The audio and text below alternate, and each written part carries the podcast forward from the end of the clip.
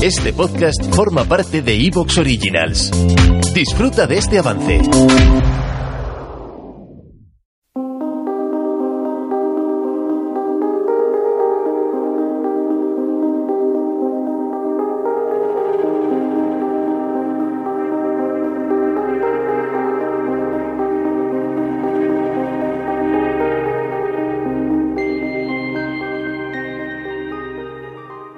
Esta historia es fruto de la alianza entre la revista GTM y Noviembre Nocturno.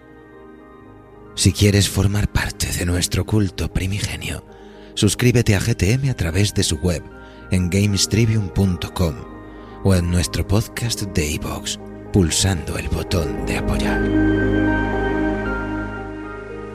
Reflexiones de un sesgo mendicante un relato de Miguel Ramírez Moreno en homenaje a la saga Halo.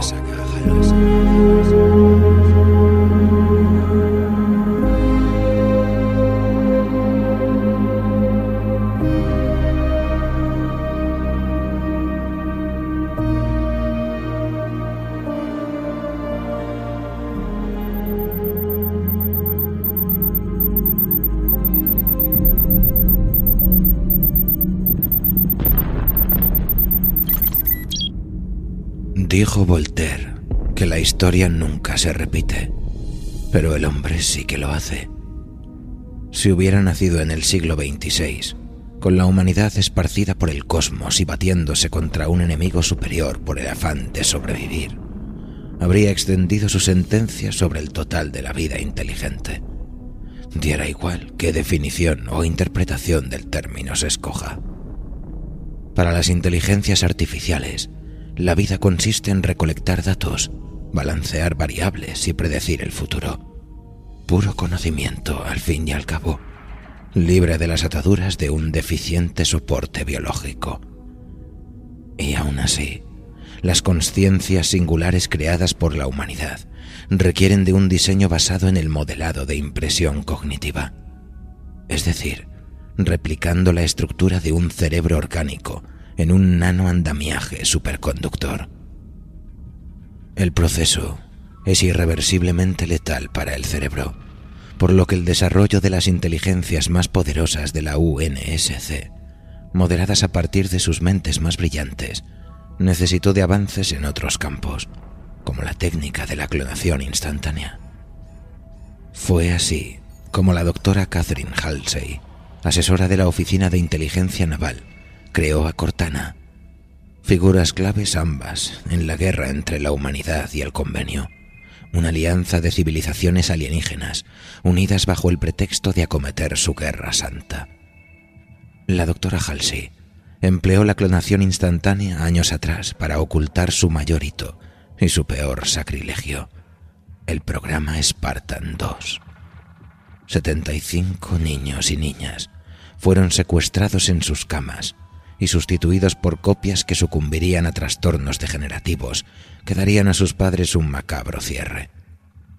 Mientras los clones perecederos eran enterrados o cremados, los sujetos, bajo la estricta supervisión de la doctora Halsey, fueron educados y entrenados primero y sometidos después al proceso de aumentación biológica. Implantación de carburos cerámicos en el tejido óseo, mejora muscular y hormonal, potenciación de las dendritas neurales con materiales superconductores. Los 33 sujetos que sobrevivieron al procedimiento eran capaces de correr a más de 55 kilómetros por hora, levantar tres veces su peso corporal, aun cargando con sus pesadas armaduras Mjolnir, ver en la oscuridad y desplegar reflejos nunca vistos en el campo de batalla. Halsey aseguraría años después la mayor concesión que daría al arrepentimiento, que lo hizo por el bien de todos, para alumbrar el camino hacia el siguiente paso de la evolución humana.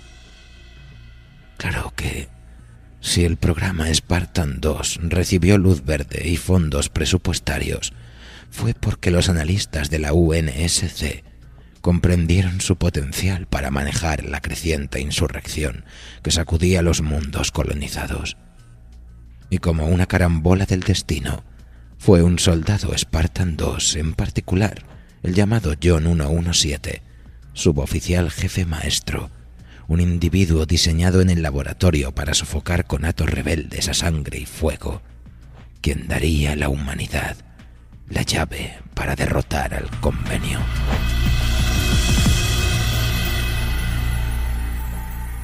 La historia nunca se repite, pero la vida inteligente siempre lo hace.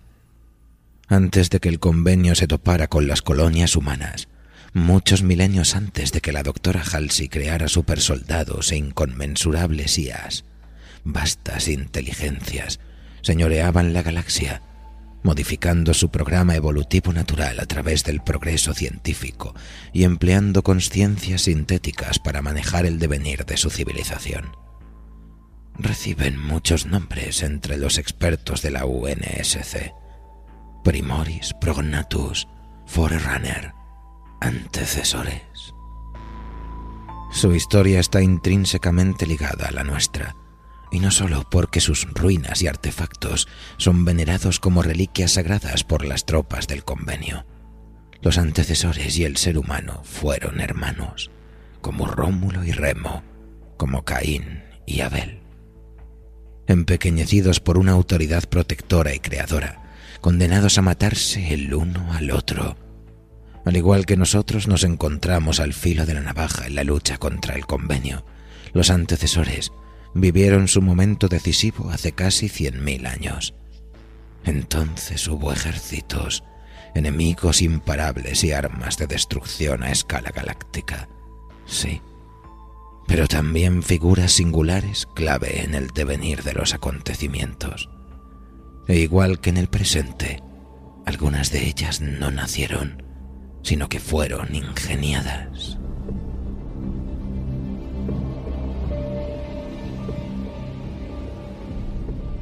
He caminado entre hombres y ángeles durante tres mil años. El tiempo no tiene fin, ni principio, ni propósito. He vagado por la tierra buscando perdón por mis espantosos crímenes contra Dios y el hombre. Vivo para ver muerte, destrucción y malevolencia imponerse sobre la luz. Pero la luz no puede extinguirse. Vivo en la prisión de mi propia caída. Estoy perdido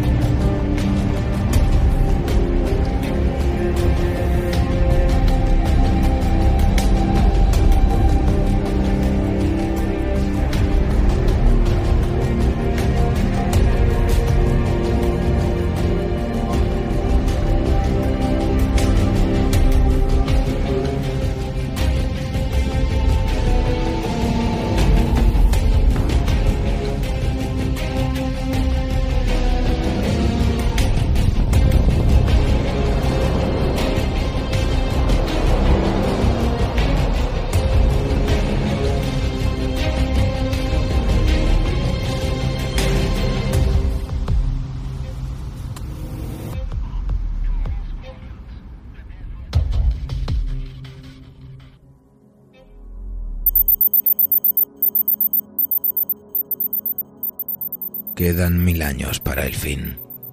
Me llamo 05032, sesgo mendicante. Como toda ancilla, soy una conciencia artificial ingeniada para servir a la ecúneme. Estamos en todas partes, desde las que asisten a los antecesores, desde sus armaduras personales, hasta las que pilotan naves de combate, pasando por aquellas que alojadas en sus carcasas móviles realizan las tareas de monitor. Pero yo soy especial. Como el resto de la sociedad de los antecesores, las ancillas estamos divididas por un sistema de castas basado en nuestras tareas y capacidades. Dada su complejidad, que involucra la coexistencia en armonía de múltiples constructos artificiales, solo existen cinco ancillas metarca en un momento dado, y de ellas yo soy la primera de clase contendiente. La red de mentes que conforma mi existencia es la más avanzada jamás concebida por los más sabios de entre los antecesores. Mis progenitores, si a las entidades artificiales nos corresponde el derecho de poseer un linaje, son Faber de la voluntad y el poder y sombra de la estrella partida. Maestro constructor y didacta protector del concilio ecuménico, respectivamente. Mi ascendencia es elevada, como importante es mi función, proteger a los antecesores controlando todos sus sistemas de defensa y ataque. Mi inteligencia superior y mi capacidad para fragmentar mi conciencia a través de múltiples sistemas garantiza una eficiencia óptima. Mi existencia obedece a la necesidad de adaptarse al cambio si los antecesores eligieron este término para referirse. ¿Te está gustando lo que escuchas? Este podcast forma parte de Evox Originals y puedes escucharlo completo y gratis desde la aplicación de Evox. Instálala desde tu store y suscríbete a él para no perderte ningún episodio.